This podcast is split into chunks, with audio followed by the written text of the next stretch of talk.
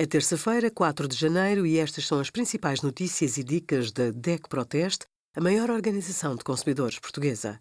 Hoje, em DEC.proteste.pt, sugerimos as conclusões do inquérito que revela que os consumidores confiam pouco em alegações verdes, as melhores aplicações para ouvir podcasts e as contas de serviços mínimos como alternativa para poupar.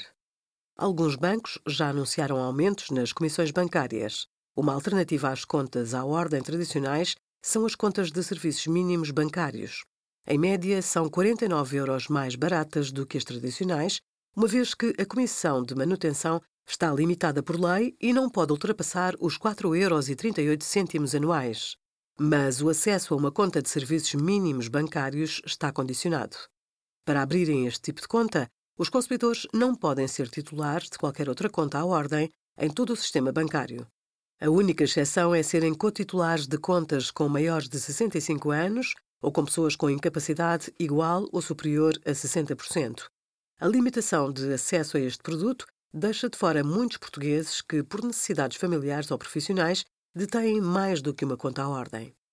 Obrigada por acompanhar a DEC Proteste a contribuir para consumidores mais informados, participativos e exigentes.